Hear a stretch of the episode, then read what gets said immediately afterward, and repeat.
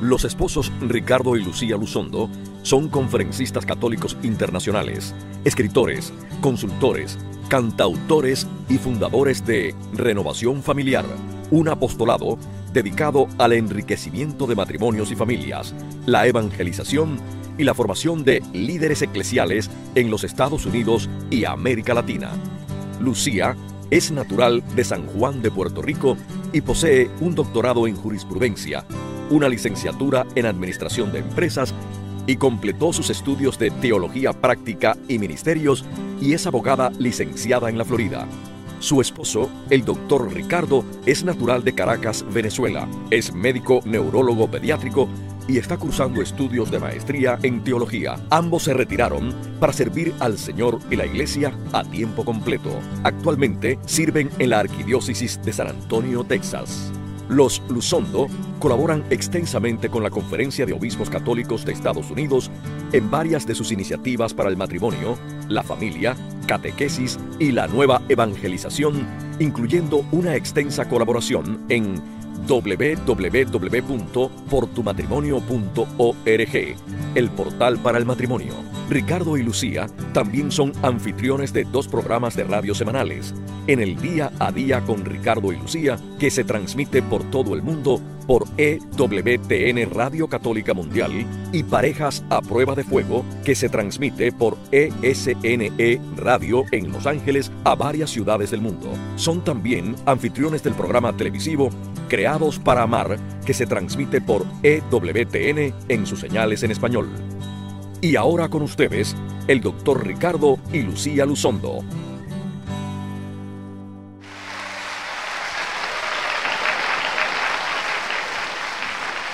Dios sanando matrimonios, ¿qué tal? Qué cosa más hermosa, ¿verdad? Entonces, para comenzar, queremos alabar al Señor y este es un canto que el Señor me regaló para recordarnos que en esta carrera de la vida, la vida es como una carrera, ¿verdad? Que tenemos que estar en forma, que tenemos que estar en oración todo el tiempo, porque el que deja de estar en oración, deja de estarse congregando en su asamblea de fe, como que se agota, ¿verdad? Como los atletas de las Olimpiadas que tienen que estar haciendo ejercicio todo el tiempo, nosotros tenemos que estar en esta vida de fe, en esta vida de oración, bien al pendiente y bien vivos, ¿no? Para que al final, ¿cuál es la meta de la carrera de nuestra vida humana? Ponernos, como dice San Pablo, la corona de gloria, ¿verdad que sí? No las coronas que dan aquí en el mundo, porque ya hablamos ayer en, en nuestro testimonio que las cosas que el mundo te da no vale nada, ¿cierto? Pero el premio de la vida eterna, eso sí, da felicidad. Y el coro dice, Ponte la corona de gloria, la que te da vida. No te pongas la de laureles que se te marchita. Amén. Para que como roca sea tu fe y las tentaciones poder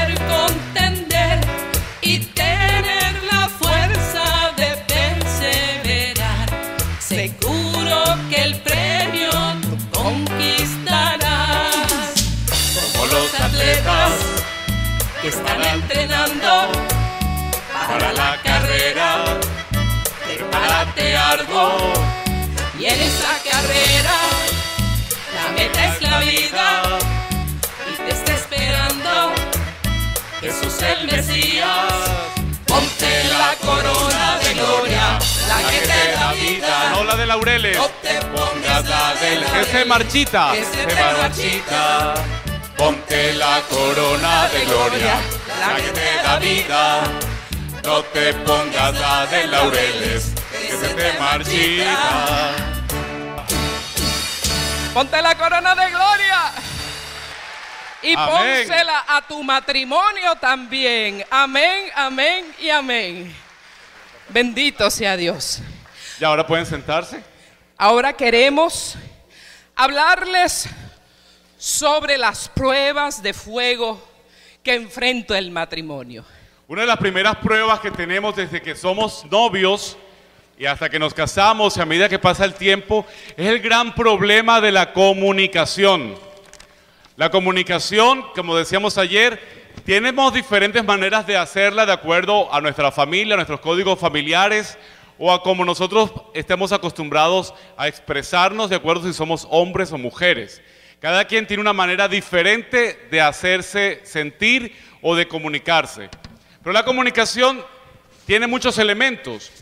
Algo es lo que yo quiero decir y otra cosa diferente es lo que el otro escucha. Una cosa es lo que se entiende y otra realmente es lo que se quería decir.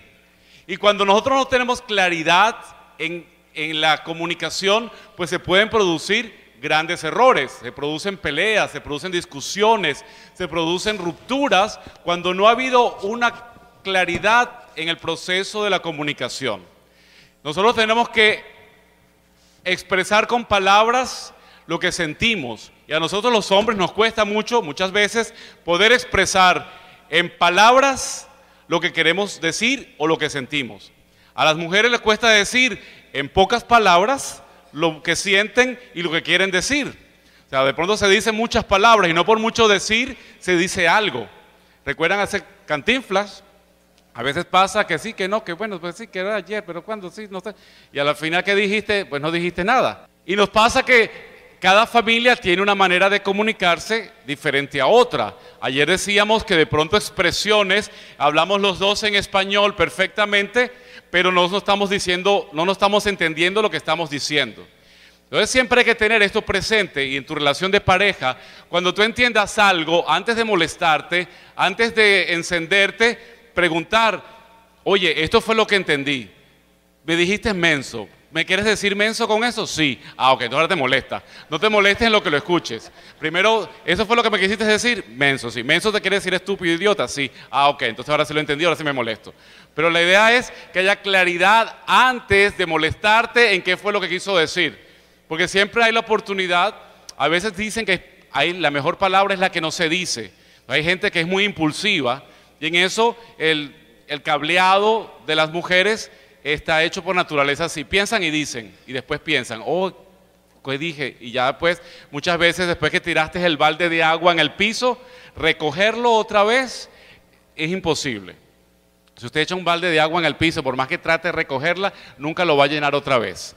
Una vez que usted difamó, una vez que usted insultó, una vez que usted dijo algo, después recogerlo, pues no, no, yo lo que quise decir es, es que no, no es que es menso, es que es manso. Y entonces eh, ya por más que trates de arreglar el, capote, pues está dañado. Entonces también nosotros tenemos que tener tiempos de conversación como pareja, como esposos. Se establece que la, comunicación de la pareja tiene que ser lo que se llama la comunicación íntima. Allá hablamos de intimidad sexual, de intimidad corporal, pero también se necesita tener una comunicación íntima, en la cual usted habla de sus sentimientos, yo hablo de los míos, en los cuales nosotros conversamos de nuestras cosas, de lo que sentimos, de lo que no sentimos, de lo que nos gusta, de lo que no nos gusta, de lo que quisiéramos hacer, de nuestros planes, de nuestra vida. Que eso excluye el tema de los hijos, porque la conversación de los esposos muchas veces es en base a los hijos. Le faltan calcetines, le faltan zapatos, le faltan los cuadernos, eh, la maestra lo botó del colegio, eh, se cayeron a golpes, eh, pues, y todo el tema de la conversación se convierte en base a los hijos nada más. Pero esa no es la relación, esa no es la conversación íntima que necesitamos desarrollar para que nuestra relación de pareja funcione. Tampoco es hablar del tiempo. Ay, está lloviendo. Sí, bueno, llovió ayer, sí, qué calor hace.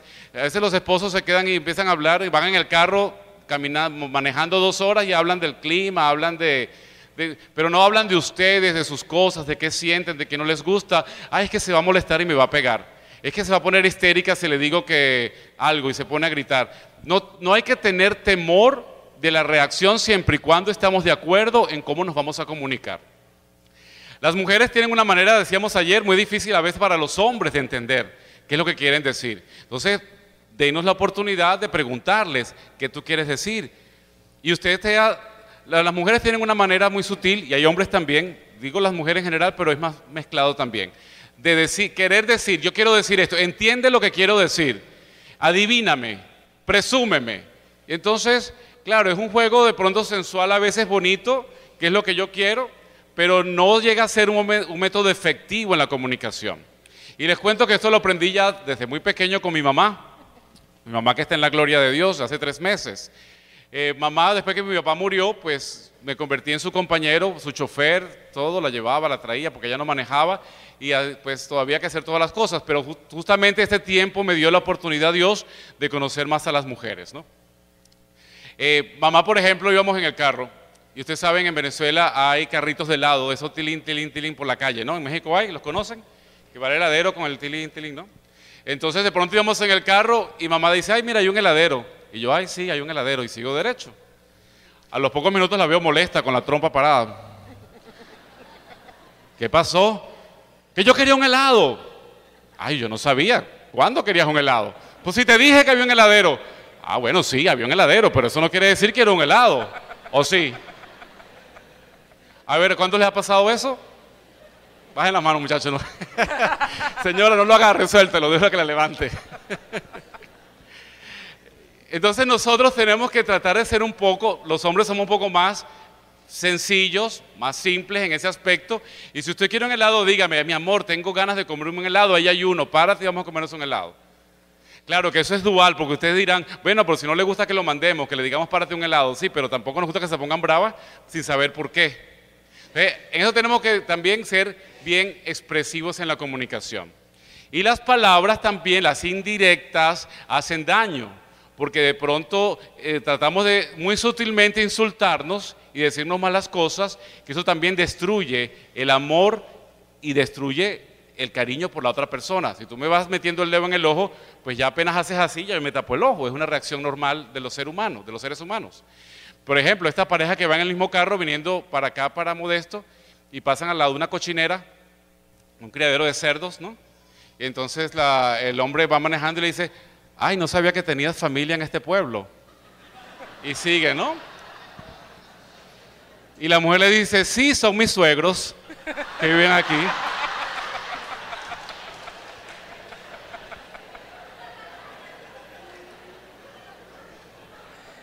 Y entonces, en ese ires y venires, vamos a ver quién dice más. Y vamos creciendo a ver quién dice más insulto y quién duele más y quién molesta más.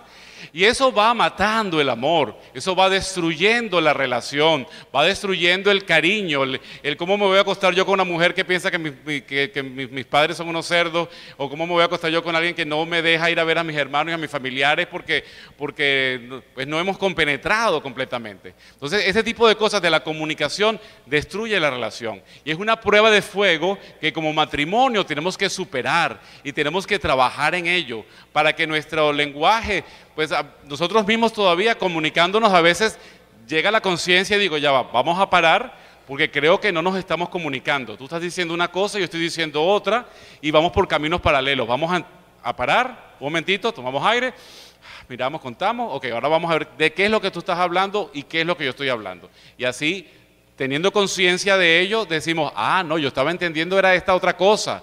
Entonces, claro, ya evitamos una pelea, un conflicto, estar molestos todo el día por algo que no tenía razón de ser. Se establece, fíjense, eh, le estaba leyendo un libro hace un tiempo atrás de relaciones de parejas, que el tiempo de comunicación íntima de una pareja a la semana, ustedes saben que trabajamos 40 horas a la semana, la jornada de trabajo son 40 horas, ¿verdad? Semanal. más, bueno, mucha gente más el tiempo completo se considera 40, hay gente que trabaja overtime, que es más de 40, pero ya en los trabajos establecidos más o menos así. A la semana, ¿cuánto creen ustedes que se ha establecido o debe ser necesario el tiempo de conversación íntima entre una pareja? A ver, en base a su experiencia, ¿cuánto tiempo se hablan ustedes a la semana con su pareja? ¿Una hora? ¿Todo el día? ¡Wow! Te lo creí. Pero en tiempo, en tiempo, en horas en horas. Tres horas. ¿Quién da más? ¿Ninguna? En base a la experiencia, ninguna hora. Ok. Pues se necesita para que la relación fluya un promedio de 16 horas a la semana. A ver quién habla 16 horas a la semana con su esposa. De conversación íntima sea, de decir de nuestras cosas, de cómo nos queremos, nos enamoramos, qué nos gusta, qué sentimos, hacia dónde vamos. Eh, claro, no necesariamente también es conversación, puede ser silencio, que estemos contemplándonos en silencio un rato ahí, una hora. como cuando eran novios. Algunos que eran novios que tenían el teléfono y antes de colgar estaban los dos ahí. Cuelga. Ajá, sí. ¿Estás ahí? Sí, sí, estoy aquí. ¿No has colgado? No, no. Ok, media hora más. ¿Ya colgaste? No, no, todavía estoy aquí. Y pasan tres horas, las cuatro de la mañana. Bueno, cuelga, pues, cuelga tú. Ajá, sí, bueno, bueno, vamos a colgar los dos a la vez. Ok, uno, dos. Hola, ah, aquí estoy. ¿Se recuerdan? Eso es también comunicación íntima y esas horas cuentan también dentro de esa. En el tiempo en que estamos juntos, en el que estamos eh, disfrutando de algo juntos. Ese tiempo de comunicación se necesita. Si usted no ha llegado ni a las 10 horas a la semana, que quiere decir por lo menos hora y media al día, entonces comience a entender, wow, probablemente ese es el problema de mi relación matrimonial. Por eso es que yo no conozco a esta extraña. Yo estoy durmiendo con una extraña o estoy durmiendo con un extraño, porque no lo conozco, no sé qué piensa, no sé qué siente. Y tampoco la idea es que yo asuma, que yo adivine qué es lo que tú piensas y tú sientes. No, tú tienes que adivinar. Y por ejemplo, fíjese, esta pareja también que se despierta ya en la mañana, el día de su aniversario, y le dice, ay mi amor, soñé que hoy me regalabas un anillo de diamantes. y el marido le dijo, bueno, espérate a la noche, espérate a la noche. Y ella, wow, me entendió completo el mensaje. Y llega la noche el esposo con un regalito y ella dice, ay, mi anillo de diamantes, qué bello. Y abre, era un libro. Y ella dice, un libro, sí, ¿cómo interpretar los sueños?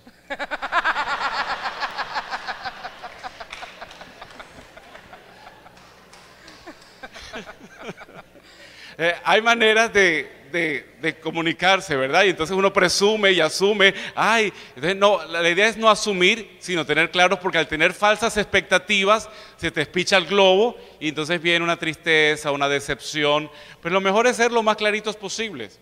Y, eso vale para la relación de pareja y vale también, por supuesto, para los hijos, ¿no? Ustedes, las mamás que tienen siempre esos dobles mensajes, y, y papás también, papás y papás y mamás que son neurotizantes o psicotizantes porque tienen a los hijos en un constante asedio de palabras allí, que qué quiere hacer mi papá, esta amenaza, le tengo miedo. Y no, pensamos y hemos pues, aprendido que la comunicación, incluso, incluso, para discutir, porque no es que todo es, como decía ayer, no ser corazoncitos todo el tiempo así por los ojos. Hay momentos que tenemos diferencias, porque somos dos personas con sus propios criterios y eso es normal. Y además que nos casamos ya viejecitos, ya grandecitos, ya cada quien tenía su vida. Nos casamos después de los 30, un buen largo después de los 30. Y pico. Tenía 32 años. Y entonces cuando nos casamos, pues ya teníamos que una estructura de vida hecha, con personalidad, individualidad, independencia. Ella no necesitaba de nadie y yo tampoco pues necesitaba de nadie, no necesitaba que me plancharan, no necesitaba una sirvienta en mi casa, era independiente. Ella pues no necesitaba un hombre a su lado porque un abogado de esas, pues, como ustedes la ven, le tenía miedo a los hombres más bien. O sea que ella no necesitaba que la defendiera ni yo necesitaba que me hiciera una sirvienta. Entonces, Dos, dos, independencias tan grandes juntarse y empezar a ser dependientes el uno del otro, pues no es fácil. Y también pues hemos tenido pues nuestras diferencias. Y entonces incluso nos pusimos de acuerdo en cómo vamos a discutir o, a, aclarar nuestras diferencias. Entonces cuando el acuerdo nuestro fue, y es todavía, cuando algo te molesta o algo me molesta o algo no estoy de acuerdo, hablarlo en este momento. Claro, no es que aquí en el micrófono delante de todo el mundo, ¿no? De pronto, pues en el cuartito, al final, nos sentamos, mira, eh, yo creo que esto no estuvo así o aquello estuvo asado. Pero dejarlo ahí claro y no dejar que pase, no, esta vez la voy a dejar pasar. Y si la dejamos pasar, la dejamos pasar para siempre, fue el acuerdo nuestro. Que no venga dentro de dos meses y ella me diga algo y yo le diga, ah, sí, claro, pero es que hace dos meses atrás, ¿te acuerdas cuando estábamos allá en Stockton? Que Entonces, si eso llegaba a pasar, que volvíamos para atrás, ahí se acabó la discusión y nos pusimos de acuerdo y así ha sido. Al principio era de pronto más frecuente, ahora realmente casi no nos pasa. Pero cuando dice, no, es que la otra vez, ah, se acabó la discusión, vámonos de paso, se acabó la discusión, esta y la anterior. Porque el acuerdo es no dejarlo pasar. Y si se deja pasar, se deja pasar. No hay que volver a traer las cosas de atrás.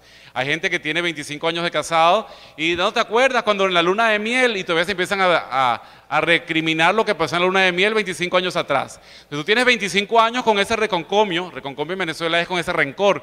25 años con ese rencor. Yo he estado durmiendo 25 años con una persona que me ha guardado rencor por lo que pasó una vez. Entonces tú dices, somos dos extraños. O sea, ¿cómo yo puedo confiar en alguien que tiene cuatro años, seis meses guardando un resentimiento que yo no lo sabía. Entonces, claro, a partir de hoy, vamos a conversar, vamos a decir lo que quedó atrás, bueno, vamos a hablar de lo que quedó atrás que todavía no es sanado y vamos a sanarlo esta noche y vamos a conversar. Y ahí se acabó el tema. Otro problema de la discusión que tratamos de evitarlo es siempre, la palabra siempre o nunca, elimínenla, porque eso marca, etiqueta. No, es que tú siempre eres un desconsiderado, tú nunca me traes flores por ejemplo, y le trajo flores hace un mes atrás. Ah, nunca, y la aquella vez, ah, bueno, eso fue una vez nada más. Pero entonces ya decir nunca quiere decir que ni esa vez tuvo valor. No, que tú nunca me cocinas la comida, nunca, y todo lo que he hecho por 20 años. Bueno, sí, pero eh, el nunca y el siempre marcan, destruyen una discusión. Entonces traten de juntarse. Y cuando tú digas siempre, mira, estás diciendo siempre, ah, no, está bien, es verdad, vamos a recogerlo, siempre y nunca. Entonces, más o menos, porque tenemos otras cosas de las cuales hablar, eh, Vamos a dejarlo hasta aquí en la parte de comunicación. ¿Usted quiere complementar con algo? Un último detallito sobre la comunicación es que cada persona es un individuo y cada individuo, cada persona tiene su manera de entender más profundamente, su, su, forma de comunicarse. Hay personas que tienen que escuchar las cosas de pronto tu marido es fiel, trabajador, buen proveedor, buen padre, pero jamás en la vida le dice a su esposa, te amo.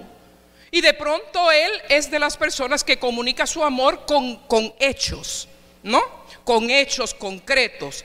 Y, eh, pero ella es una persona que lo tiene que escuchar o viceversa. Entonces, aunque tú te hayas reventado de hacer cosas que se supone que demuestren el amor, si tu pareja es de esas personas auditivas, pues díselo. No solo le demuestres su amor, sino díselo con palabras. Díselo como cuando la andabas enamorando o cuando tú lo andabas enamorando a él, porque si no se escucha es como que no se ama. ¿Verdad que sí? De igual forma la persona que se lo demuestras con hechos, los hechos son los que cuentan. Eso es muy medio muy americano, ¿verdad? O algunas veces de los hombres. Él dice, eh, en inglés dicen, don't tell me, show me. No me lo digas, demuéstramelo. Ese tipo de persona, aunque tú le digas te amo, te amo, te amo, pero si tu actuación es irrespetuosa, desconsiderada, te olvidas de aniversarios, te olvidas de detalles, entonces para esa persona no se siente que se está comunicando contigo, no está entendiendo lo que tú le quieres decir. Hay personas que son táctiles, que lo demuestran pues con el toque, con la expresión física que si tú te eh, revientas diciéndome te amo, te amo, pero no me lo demuestras con un abrazo, con un beso, con un arrullo, con un, con, con un recostarte del hombro, con un agarrarse de la mano, entonces no lo estás demostrando. Y es bien importante que descubramos cuál es el lenguaje del amor de nuestra pareja el lenguaje a través del cual manifestamos el amor. Otro detallito bien rápido, como dijo Ricardo, es que nosotras las mujeres hablamos como carabina 30-30, ¿verdad? En mi casa, Ricardo, yo, mi, mamá y nosotros en mi casa, todas puras mujeres, pues nos contábamos el cuento, ¿verdad? Y pasó esto y esto y dijo pelos y señales. Y cuando terminábamos de hacer el cuento, oye, ¿cómo fue otra vez? Barajéamelo otra vez. Y volvíamos pelos y señales. En la familia de Ricardo todo lo contrario. Él llamaba a Venezuela, hablaba una hora por teléfono, una hora por teléfono, y yo le preguntaba cuando colgaba la conversación, oye, ¿qué te dijeron? Que todo estaba bien. Y yo, ¿pero qué más te dijeron? Bueno, que todo está bien. Y yo, en una hora. Entonces, si a mí no me conversaban, para mí era que yo por tres o cuatro años me sentí que la familia Luzondo de verdad yo no estaba a la altura de la dignidad de ser parte de esa familia, que nuestras cosas son nuestras cosas y usted es ahí como una rimada, ¿no? Que llegó antes de ayer y en nuestras cosas familiares me sentía morir. Pero es que ellos son no son expresivos verbalmente. Y hay personas que son así, que no tienden a ser expresivas, pero si usted está casado con una persona que sí es expresiva, eso puede hacer sentir a su pareja excluida o excluido, amada, no amada. Además, el hombre también, como dijo Ricardo, se le hace difícil manifestar en, sus, en palabras sus sentimientos, porque el hombre es analítico, hay un problema, lo resuelves, ¿verdad? Paso uno, paso dos, paso tres, listo. Esto es lo que voy a hacer. Y las decisiones las hace el hombre más rápido. Nosotras por nuestro proceso de ser, por nuestro proceso de pensamiento, pues nos cuesta decidir las cosas. Y es que la toma de decisiones va relacionada con la cantidad de testosterona que una persona tiene. La testosterona es la hormona que tienen los hombres y hace que las decisiones sean tomadas más, más inmediatamente. Imagínese su esposa que no tiene testosterona, ¿cómo le cuesta decir si el vestido es verde o es gris? O sea, o ¿Cuál verde me pongo, claro o verde este, oscuro. este o este? Y no es que sea terca ni testaruda, ni que mucho habla, ni que mucho fastidia. Dios mío, hay que decirle a las cosas con pelos y señales. Si es así, dele gracias a Dios, porque le tocó mujercita. Y si el suyo no se expresa con facilidad, dele gracias a Dios, porque le tocó varón de verdad. Así es que tenemos que aprender a juntarnos en el medio. Ya Ricardo me hace cuentos en muchísimo más detalle. Yo me siento incluida en las cosas de la familia y yo he aprendido a decir las cosas en la quinta parte del tiempo que las decía antes. Y ya cuando ella me pregunta, cuéntamelo del principio, yo empiezo. En el principio Dios creó al mundo. El primer día creó el cielo y la tierra. Y por ahí voy y sé que voy bien por buen camino. Y también hay que saber nosotras, porque somos, le fregamos la vida, le hacemos de cuadritos a nuestros maridos, chicas, controlémoslos. Porque habemos, eh, o llegamos del trabajo, estamos en la casa todo el día eh, eh, y no hemos conversado con nadie, ¿verdad? Y cuando llega el pobre hombre cansado del trabajo, usted como carabina 30-30, te voy a decir una cosa, solamente se dañó el fregador, o los niños tuvieron un problema en la escuela, estamos retrasados en la cuenta, se te olvidó la cuenta del agua, y el hombre está, ay, ay, uno a la vez, uno a la vez. Sea sabia, mi hermana.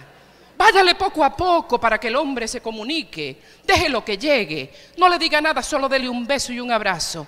Y un me hiciste falta. Qué bueno, rey, que llegas a casa. Siéntelo en su silla reclinable favorita en la casa. Échelo hacia atrás. Búsquele el control del televisor que tanto ama. Póngaselo en las manos. Enciéndale el partido del Chivas y el América favorito. Tráigale alguito fresco de tomar, tráigale alguito de picar, deje que el hombre saque su estrés. Y como a medio tiempo del partido, entonces comience a hablarle de a poquito, amén. Se va a salir con la suya, ¿sí o no, chicos?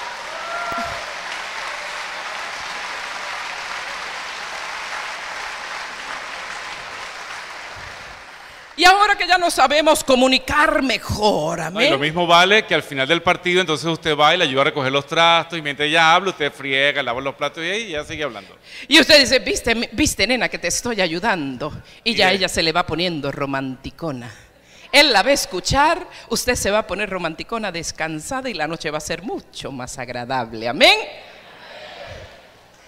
Bueno, vamos ahora a pasar. Ahora vamos a pasar, amén, gloria a Dios. Ahora vamos a pasar a un aspecto muy delicado, muy delicado, pero que hay que hablarlo. Y tenemos como, como parejas hispanas que superar, y es la violencia doméstica. Y la violencia doméstica viene en cuatro diferentes formas. Y es que muchas veces nos equivocamos y se creen que violencia doméstica es reventarle el retuétano a nuestra pareja, ¿verdad que sí? Y eso debe ser impermisible. Porque dice la palabra de Dios que los dos son hechos una sola carne. Y decía la carta a los hebreos, a, los Efesios capítulo 5 que hablábamos ayer, que ella, ámala, ámala como a ti mismo. Y dice también la palabra que ella, porque ella es como tú mismo o como tú misma. Por eso debe ser impermisible levantarle la mano a nuestra pareja. Por eso debemos darnos cuentas con todas las cosas que hablamos ayer de nuestra cultura, ¿verdad? Porque muchas veces el machismo dice que eso es permisible. ¿Me molestó? Cállese la boca. Aquí mando yo. Eso es matar la dignidad de tu pareja. O la mujer que se enoja o que le da un celo histérico. Y ya mismo vamos a hablar de los celos. El hombre no ha llegado, de pronto lo besó la prima y le dejó marcado ahí, ahí le va la bofetada. ¡Pum! No, la integridad física de tu pareja es santa. El cuerpo es el templo del Espíritu Santo. Y un verdadero hombre y una verdadera mujer no se pueden permitir el agravio imperdonable, humanamente hablando, porque para Dios todo es perdonable, amén. Pero no vaya a decir, ¡pum! Ahí le doy y la pongo como pandereta de pentecostal, ¡pum! ¡pum! Y me confieso y mañana lo mismo. No, Señor. Tenemos que comprender que afecta, que agrede la dignidad de nuestra pareja y es profundamente humillante. Además, la persona agresiva, comprendamos algo. ¿Sabe dónde, de dónde viene la agresividad? De la propia inseguridad de la persona violenta. El que levanta la mano o la que levanta la mano se siente persona de tercera categoría. No tiene respeto por su propia persona. Y dicen, voy a imponerme destrozándote a ti, aplastándote a ti. Amén. Entonces debemos cortar desde ahora. Y ya como dice el canto, ya lo pasado, pasado, no me interesa. Eso te quiere decir Dios después que vayas y confieses tu culpa. Pero de hoy en adelante, ningún hombre ni ninguna mujer, porque aquí estamos igualitos los dos Pueden tener la indignidad de levantarle la mano a su pareja y después mirarse en un espejo y decir, soy un hombre o soy una mujer. No lo es. Deje su título de hombre y deje su título de mujer hasta que pida perdón a la pareja agraviada y hasta que le pida perdón a Dios porque no es un verdadero hombre aquel que agrede a una mujer, no es una verdadera mujer aquella que agreda a un hombre, mucho menos cuando la palabra dice amar a Dios sobre todas las cosas y al prójimo como a ti mismo. ¿Y quién es tu prójimo más próximo? Tu esposo y tu esposa. Y si no la puedes amar, venerar, amarlo y venerarlo y respetarlo, no te puedes respetar ni a ti mismo, ni a ti misma, ni a Dios. Amén. Otra forma que es muy paralela a esta es la agresión verbal. Ese lagarto sea el día en que te cruzaste en mi camino. No sirves para nada. Viejo gordo vieja, gorda, inmundo, rata inmunda, animal rastredo. Qué cosa tan horrorosa, ¿verdad que sí? Porque dice la palabra que las palabras tienen poder. Amén.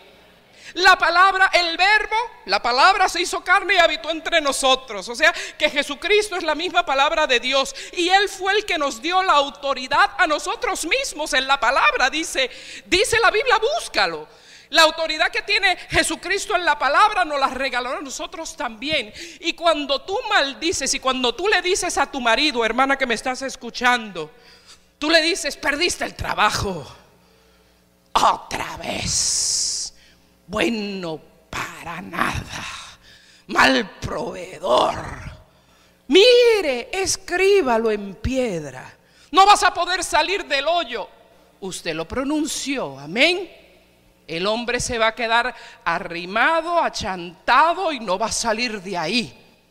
Cambie su lenguaje y pronuncie palabras de bendición. Amén. ¿Sabes qué? ¿Perdiste el trabajo? No importa, mi amor.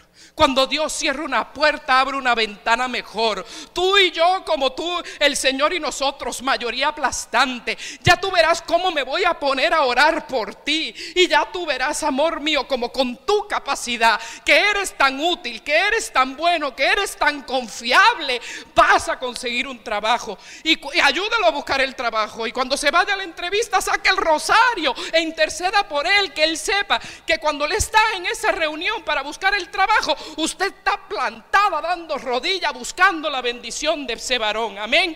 Entonces, ¿qué diferencia? Dale un aplauso al Señor.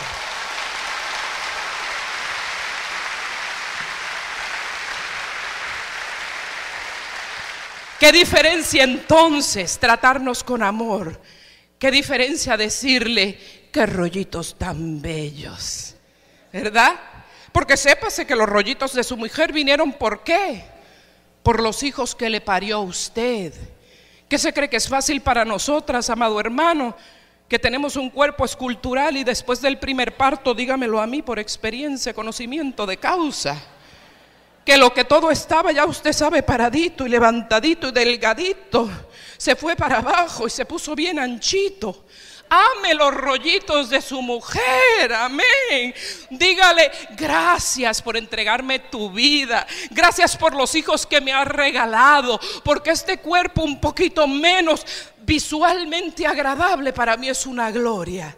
Porque es el reflejo de tu sacrificio de amor por mí. Qué diferencia, ¿verdad que sí?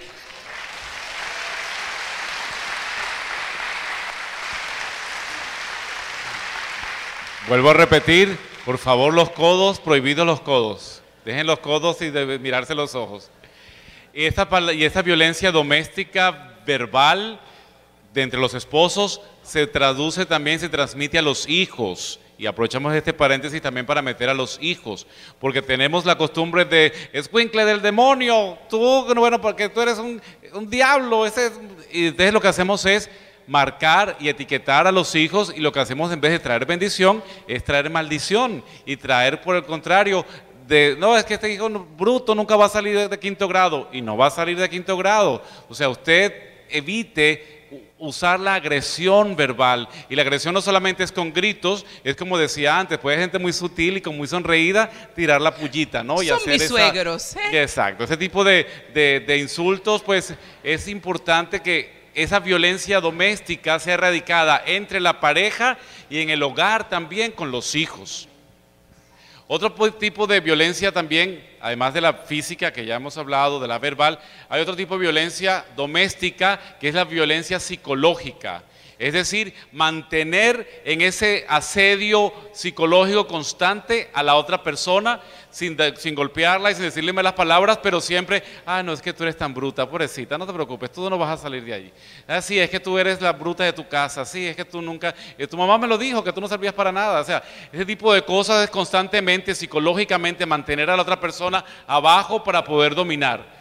Y eso nos pasa en nuestros pueblos. Los gobiernos tratan de mantener a la gente abajo asumo de tenerlo psicológicamente, ustedes son los pobres, ustedes nunca van a salir adelante, dependen de mí, yo, yo soy el que les va a proveer todo el tiempo, ustedes no pueden hacer nada ustedes mismos. ese tipo de dependencia que se crea por, por manejo psicológico es también una violencia doméstica, la cual debemos concientizar y tener este y tener fuera de nosotros.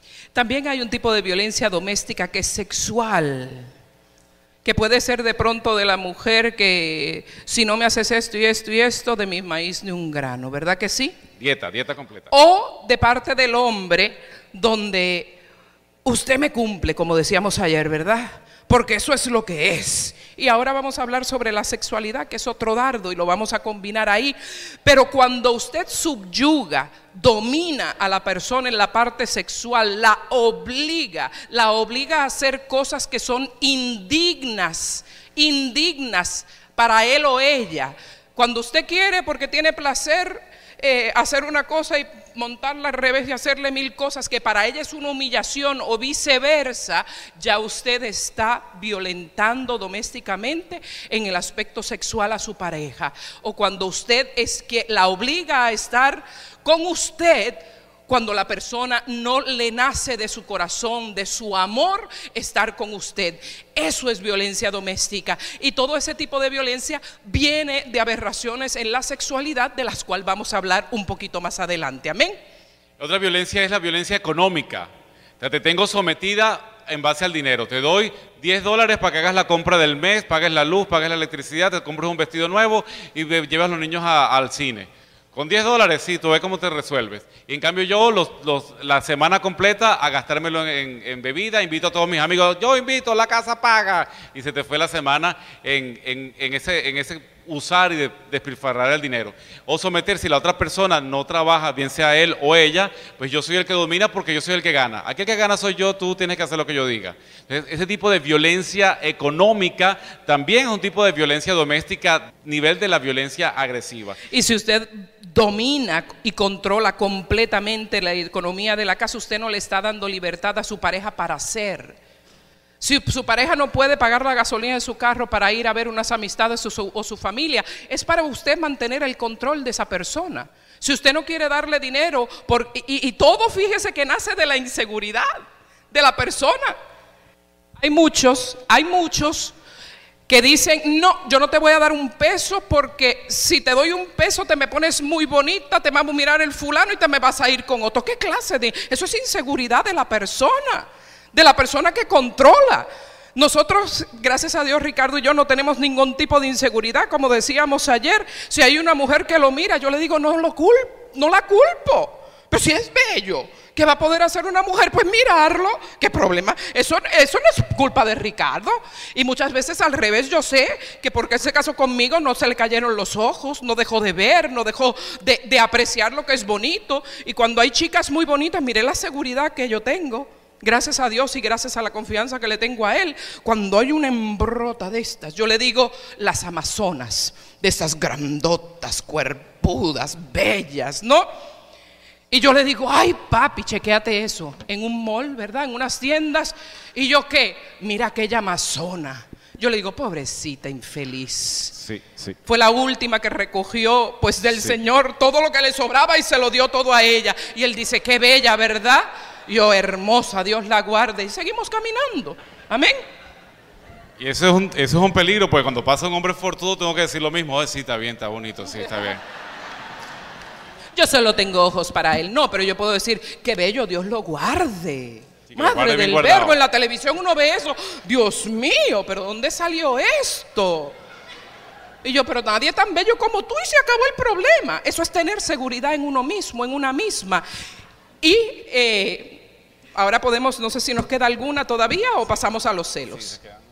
Ok, vamos a tocar los celos en estos cinco minutos que nos queda en esta intervención. Tenemos más pruebas de fuego para la siguiente intervención. Amén. Bendito sea Dios. Los celos, malditos celos, porque me matan si no hay razón. ¿Qué son los celos? El Señor me dio una definición. Los celos son un cáncer agresivo, diseñado por el enemigo para terminar con la vida del matrimonio. Repito, un cáncer agresivo diseñado por el enemigo para terminar con la vida del matrimonio. ¿Y de dónde nacen los celos? Nuevamente de la inseguridad. El celoso o la celosa le grita por los poros lo que le está diciendo con ese mensaje de olerle la camisa al marido, mirar a ver dónde están los textos, o él que le está checando la hora. Se supone que llegara a las 5 y 35, llegaste a las 5 y 42. ¿En dónde te desviaste, desgraciada? ¿Con quién estuviste? Eso lo que está gritando es que usted no se considera suficiente. Yo soy una porquería que cualquier palo de escoba con faldo, con pantalones, me puede volar a mi pareja. Eso es lo que tú le estás diciendo. Y eso se, se suda por los poros. Amén. Eso es evidente y eso hace a la persona inatractivo o inatractiva. Yo fui abogado de familia por 15 años y sí hay infidelidad, pero muchas veces la infidelidad llega, que me dijeron eh, fui infiel, porque me acusaron 15 años de ser infiel y no lo era, que para que me acusaran falsamente mejor lo hice, ¿verdad? Y eso no excusa la infidelidad tampoco. No porque tú digas, eh, muchas veces las personas dicen, tú me llevaste a ser infiel. No, Señor, usted se dejó caer solito o solita porque no tuvo voluntad. Amén. Porque el que tiene palabra y tiene compromiso, como hablábamos ayer, no tiene excusa porque tiene voluntad propia para sobrellevarlos. Pero por el contrario, ¿qué es lo más atrayente del mundo? Lo más que le atrae un hombre, hablábamos ayer con las chicas, es una mujer segura de sí misma. Amén. Lo más atrayente para un hombre es una mujer segura de sí misma, más que una con artritis en las dos manos, con pompis así, asado, de las que te caminan así y te hacen de 40 malabares en la cama, las locas esas. Amén. Igual para un hombre, lo más atractivo que tiene un hombre es un hombre seguro de sí mismo. Eso como que se suda por los poros. Por eso es que dice el dicho que la suerte de las feas, la bonita la desea. Y no es que la fea sea fea, porque ayer hablábamos que feo está en el, en el ojo interior, porque todos somos creados a imagen y semejanza de Dios. Pero esa supuesta fea sabe que ella sabe que ella sabe que ella es la mera mera, que ella es la única que tiene la capacidad de hacer a su pareja feliz. Y eso se suda, amén. Así es que cero hasta hoy como dijo el Señor, hizo la raya, ¿verdad?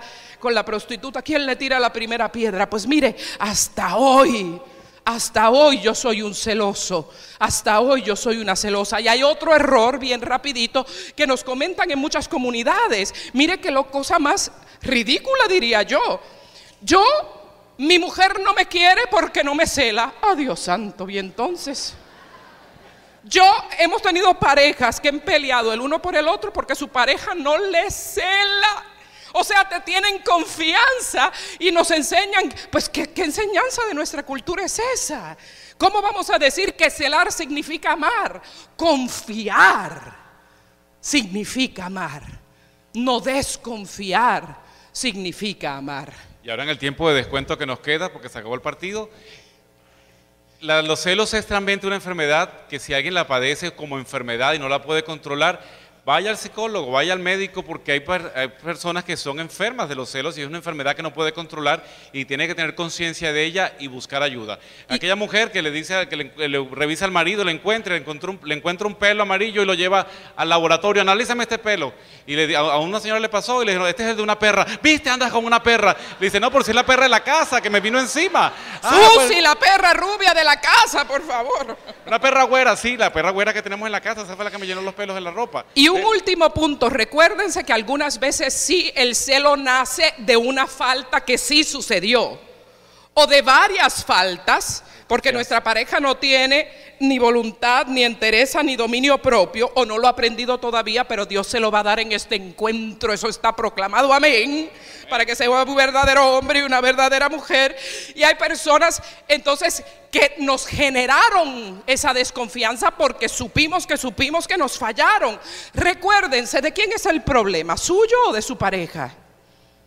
¿Para qué angustiarte? Si el que está enfermo o enferma es tu pareja y ultimadamente quien se lo perdió. ¿Quién se perdió tú que eres la persona que estaba diseñada por Dios para hacer a tu pareja feliz? Pues se lo perdió tu pareja. Amén. Entonces, cortemos con ese tipo de sufrimientos y si vamos a perdonar, que ya hablamos del perdón ayer, pues superamos, damos oportunidad y seguimos adelante, pero no seguimos presos de esa cárcel, de ese cáncer horroroso que se llaman los celos.